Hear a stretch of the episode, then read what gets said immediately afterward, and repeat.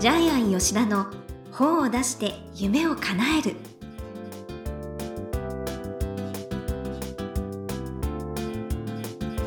こんにちは倉島真帆です。ジャイアン吉田の本を出して夢を叶える。ジャイアン今回もよろしくお願いいたします。はい、よろしくお願いします。はい。社員旅行に行ったという話を前回の放送で聞いたんですけれども、はい。じゃあ香川に続いて愛媛について教えてください、はい。愛媛はですね、あの、まあ、道後温泉ですね。ああ有名ですね、で、あの、私は、えーっと、四国は3回目ぐらいかな、い行ってるのは。えーだから、あの、えーっと、道後温泉の近くにある、まあ、松山城？松山城とかも登ったんですけど、へえロープウェイで行くんですよね、あそこね。あそうなんですね、すごい高いところにあるんですけど。えーっと、結構ね、鯛めし、鯛茶漬けとかですね。か愛媛。骨付き鳥とか皆さん食べてましたね。へええ。どれが一番良かったですか？えっ、と、ジャイアンは、ひしお丼っていうですね、え？ー小豆島だけのはい。ひしお、えっ、と、まあ、その、どんなのですか？調醤油の調味料から作ったひしおっていうので、ええ。それで海鮮丼かけて食べるやつが美味しかったですね。へえ美味しそう。っていうかまあ、小豆島でしか食べられないものなんで。あそうなんですか、えええーまあ、骨付き鳥も美味しかったですよ。まあ、親鳥めっちゃ硬くて、ね、ひな鳥は柔らかいみたいな感じ。へえ鯛茶漬けはね、こっちでも食べれますからね。鯛飯とかね、鯛そうめんとか。うん、まあまあ結構ね、ありますよね、うんお店は。えっ、と、まあ、で、まあ、温泉もめっちゃ良かったし、ええええだってちょっとフレンチっぽいね、和食、フレンチ和食みたいなやつが夜出てきて、あらまあ、ええまあいいところにお泊まりで。結構みんな酒飲んでましたけど。へえで、みんな朝まで3時ぐらいまで飲んでたみたいですけあど。そん。もうジャイアンは疲れてもう9時頃、楽しく9時頃寝ましたけど。へえっていうのは、ジャイアンはずっと車運転してたんで、すごいでしょ社長がずっと運転してるんですよ。あっていうか今皆さん ほら今もそうなんです持ってなかったり免許も あと5年運転してませんみたいな。そんな人に運転させたら事故になっちゃうから。私もペーパーですからねだからあのますけど社員旅行で社員旅行で一番働いたのはジャイアンですよ。それは9時に4日間4日間一日も休めなかったね。なんか接待みたいな。いやね。ねまあでも楽しくね。行かれたんですね、もはい。う今時3泊4日も社員旅行する会社ありませんよって。あそんな長く？結構ねいろいろな経営者から言われました。あまあまあ素敵です。じゃあ、うん。ねより結束を高めて、ね。いい本をねみんなで作っていってくまあださい、社員旅行本当に。から終わってからみんな頑張ってる素晴らしいですね。はい。ということでジャイアン吉田の本を出して夢を叶える。じゃあ今日もよろしくお願いします、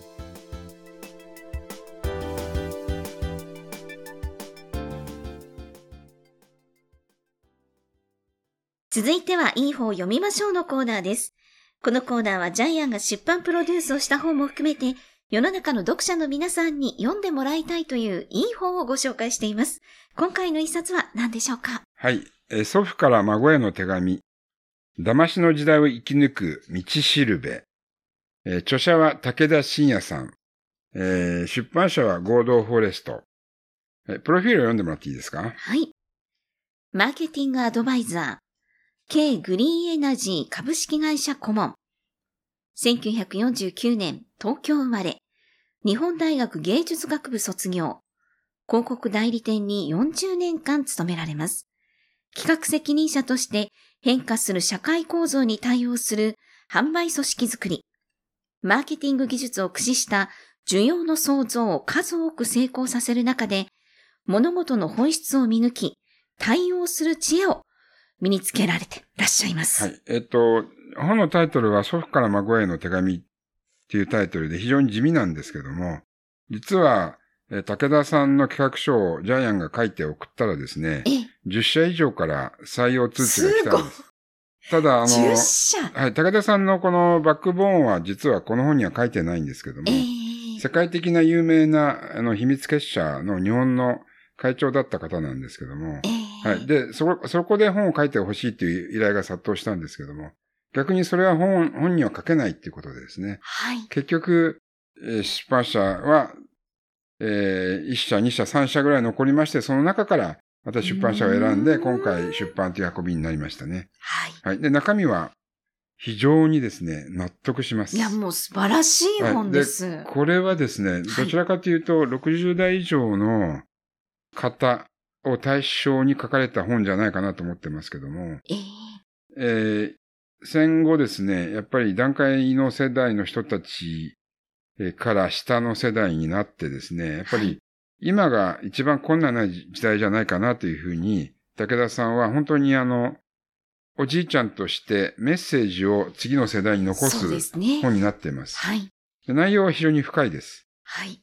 非常に内容が深くてですね、あの、どう生きるべきか、何を考えるべきか。例えばですね、楽な奴隷よりも厳しい自由人として生きなさいとかですね。はいえここら辺もですね、中身がですね、やっぱり孫に伝えたいことなんでしょうね。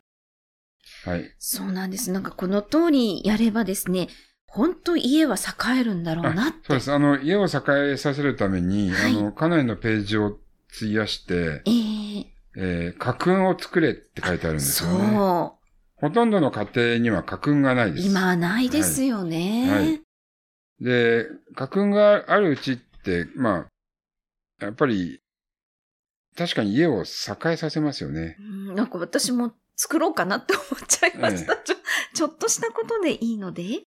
えっと、NHK の朝ドラのトト姉ちゃん、あトト姉ちゃん、はいト。ト姉ちゃんのうちには、家訓があったんですよね。えええっと、その家訓がですね、1、朝ごはんは家族みんなで取ること。はい。2、月に一度家族みんなでお出かけすること。3、自分の服は自分で畳むこと。これなかなかよくできてますそう、よね。ちょっとしたこそうそう。となんですけど、ね。自分のことは自分でしろってことを3番目にあるんですけども、えええこれぐらい簡単だったら面白いですよね。はい。で、あの、イエスの家訓、まあ、これは東照宮の遺訓として残ってるんですけども、これは誰も聞いたことがあると思いますけども、人の一生は重荷を置いて遠き道を行くがごとし、急ぐべからず。不自然を常と思えば不足なし。堪忍は無事長久のもとい。これ聞いたことありますよね。はい。はい、怒りを敵と思えとかですね。及ばざるは過ぎたるより勝れり。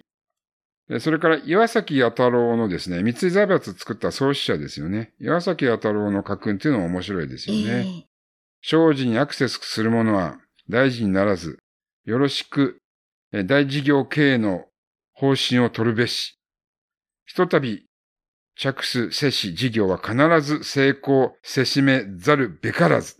すごいですよね。たくさんありますよね。これたくさんあるんさで、10個ぐらいあるんですけどさすも。が岩崎弥太う郎ん。最後、創業は大胆に、主勢は昇進たれ、樽より汲む水に増して、盛る水に留意すべし。要するに、えー出てく水に注意しなさい。出てくお金に注意しなさいっていうのを最後にまとめてありますよね。うん王監督の、プロ野球王監督の監、督もね、お持ちだったんですね。これわかりやすいです。はい1、人に迷惑をかけない。2、人のために尽くしなさい。3、時間減収。4、朝ごはんを必ず食べる。みたいに続いていくんですけども。ええ面白いですよね、これね。いや、さすが王さんって思いました。外出するときに新しい下着を 着用しなさい。これ家訓なんでえ、すけど。験担ぎですかね、これは。験担ぎも入ってることなんでしょうね。え負けた相手のことを考えなさい。ええ王監督すごいな。そう、皆さんの人柄が出てますよね。忘れないです。はい。で、自分の祖先は100年ぐらい前まで遡って調べられるそうであ、すよね。はい。戸籍を、あの、調べる。あと、日本にはお寺にあれがありますよね。お寺に残ってますよね。うんそうですねはい。えーですから、その、自分の祖先をし調べることによって、自分が何者かがわかる。はい。そして、えー自分の家族がどういうふうに生きてきたかもわかる。はい。やっぱりご先祖を大切にしてるってことを感じました。うん。だって、おじい様の写真が載ってるんですけども、めったり信也さんのり。しいですよすね。ごい素敵です、もおじいちゃんは、あジャイアンと同じ新潟県の、まあ、柏崎で生まれたんですけう。どえも、えその、小さい時、柏崎の海が真っ黒だったそうなんですけども、ええ石油が海に押し寄せていて、地元の人たちは、はその石油を燃やして暮らしてたそうなんですけども、ええで、将来、まあ、日本石油の前身となる会社に入って、日本石油の社長と一緒に、海外の石油プラントを視察して、うんうん、まだ薪の時代ですよ。薪とか炭の時代に、石炭を通り越して、これからは石油だって言って、石油事業の方に入っていくんですよね。やっぱりすごいですよね、先見やっぱりね、おじいちゃんの。のおじいちゃんは素晴らしい人だったんですよねい。やー、本と素敵もう、ぜひ見ていただきたいです。うんで、この本の中でおおじいちゃんにおじいちゃんのことを聞きなさいって書いてあるんですけども。ええだからおじいちゃんが語るおじいちゃんって、おじいちゃんのおじいちゃんの頃はみんなちょんまげ言ってたんだよとかさ、着物着てたんだよっていう、そういう世界なんですよね。ええですからもう100年以上離れた世界なんで、確かに日本もそうだけですけど、100年前みんなに着物着てましたよね。うん洋服着てる人誰もいなかったわけなんで、たった100年の間に日本の着物っていうのはもうほとんど着てる人がゼロに近いぐらいになっちゃってるわけなんで、はい。ここら辺もおじいちゃんのおじいちゃんから聞くことによって、時代の断たれたミッシングリングみたいな断絶の輪を結ぶことになりますよね。はあ。そっか、それで最近ジャイアンも和服を着て、あ、ジャイアン和服買ってですええね、これからはフランス大使館に行くときとか和服を着ていこうかと思ってます。はい。よく呼ばれるので、はい。やっぱりね、清掃ですからね。うん。和服正装だしね、海外に行ってもね、やっぱり beautiful って言われますね。そうですよね。 excellent って言われますんでね。ええうん。で、あの、ここ、家訓、家訓の、あの、作り方も、はい書いてありますし、あはいはい。家訓があると逆にいろんな困難な時代も、これが、それが乗り越えてきた歴史になるんでね。ええはい。家族一丸となって、えー困難なことも乗り越えられる。えー家訓は、繁栄の法則だよって書いてありますね。うーん。うん。結構財産半分、配分とかね、えー遺言の形で残しておくおじいちゃん多いかもしれませんけどね。うん。いやー、なんかあと、嫁は、かまどからもらいでしたっけ？それね、今差別用語になってますね。ジャイアンそういう内容文章を書いたら、えー、幻冬者さんに削られましたね。さんこれは差別ですって言われました。はい、まあでもそういう言葉があるんですよね。いや、なんかね、本当に生き方の指針になりますね。あと、ポジティブ 3K196 うん。ページ。はい。きっと、必ず、今度こそ、口癖にしよはい。えー、そうですね。う。ね、なんかこういうところがやっぱり、歩き方を変えれば人生が変わるとか、うん。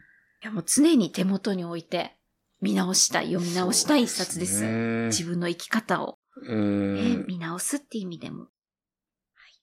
ということで、ね、たくさん紹介してきましたけれども、このコーナーの最後に伺っている願目は何でしょうか？はい、えー、願目はもちろん、家訓を作ろうです。はい、家訓イコール自分のアイデンティティですよね。ええはい、我が家のクレードを作るイコール自分のルーツを知ることにつながります。はい、はい自分のルーツを知れば自分がどこの今までどんなえー家系の家に流れの中に生まれてきたか、えプライドも持てるし、自己評価も高くなります。自己評価高くなると自信を持って生きていけます。はい。で、今、世の中自信失い、失いがちですけーども。そうですね。やっぱり自分の家はこういうふうに歴史があるんだって思うだけで、他の人と対しても、やっぱり自信を持って話すことができるじゃないですか。ええ特に海外の人に対しては、やっぱり、君のミッションは何かってよく聞かれるんですよ、海外の人と話すと。君の肩書きは何かって一回も聞かれたことないです。ジャイアンは何、ジャイアンのミッションは何かって必ず聞いてくるんで、その時に自分の家はこういう家なんで自分はこういうミッションなんだよって言えることってこれすごいと思うんですよええね。ジャイアンはじゃあなんてお答えになるんですか？ジャイアンは、ジミッションは何かャイアンは田舎の、田舎の家に農家に生まれたんですけども、はい。はい、そこから東京に出てきて、ミッションは本を作って人を幸せにすることですよって。そものう、作って田舎でも、そうそう、田舎でし、えー絵本と出会って、で、それを広めるためには田舎じゃダメなんで東京に出てきたっていうふうに言ってますけどね。素敵。はい。で、やっぱり、家訓を作ることっていうのは、豊かな社会を確立することにもなるかもしれないし、はい。えーその家訓が続くことによって、えー未来まで、えー見通す力をつけることになるんじゃないかなというふうに、ジャイアンはこの本を読んで感じましたう。ん、確かに自信がほんとつきますしね。そっか、私も作ってみます。早速。はいはい。ということで、いい本を読みましょうのコーナー。今回は、祖父から孫への手紙。騙しの時代を生き抜く道しるべ。武田信也さんの一冊をご紹介しました。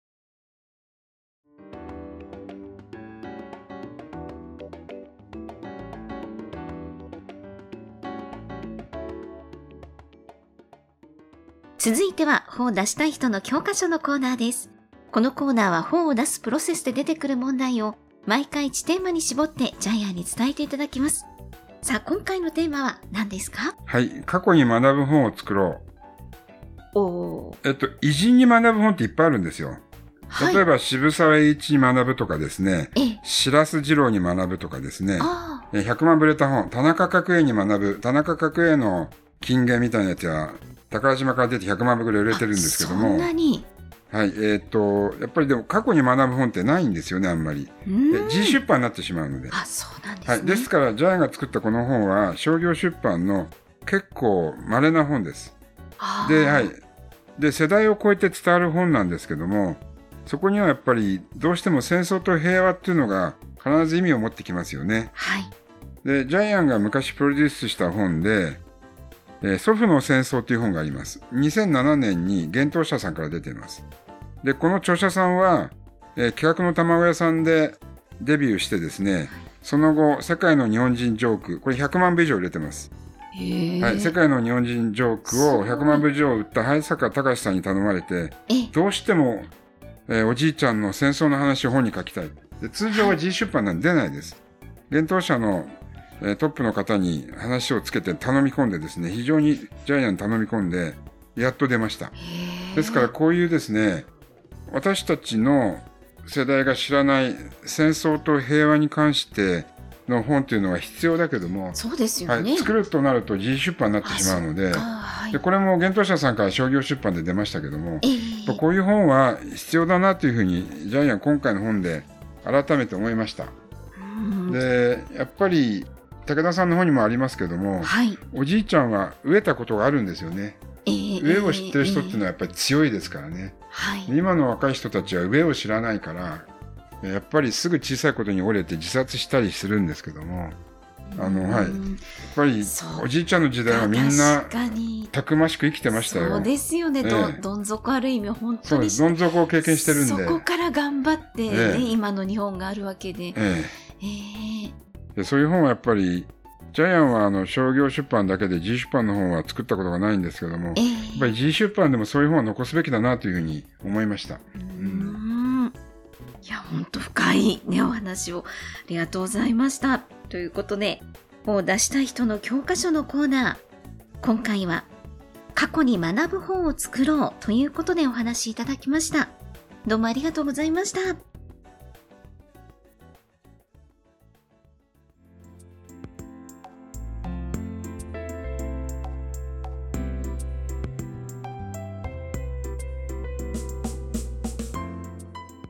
ジャイアン吉田の本を出して夢を叶える。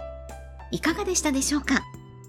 この番組では、ジャイアンへの質問もお待ちしています。例えば、出版に関する質問など何でも結構です。連載工場のホームページをチェックしてみてください。それではジャイアン、今週もどうもありがとうございました。はい。ぜひ皆さんもちょっとおじいちゃんおばあちゃんから話を、昔の話を聞いてください。ですね。はい。おじいちゃんおばあちゃんも喜ぶと思います。はい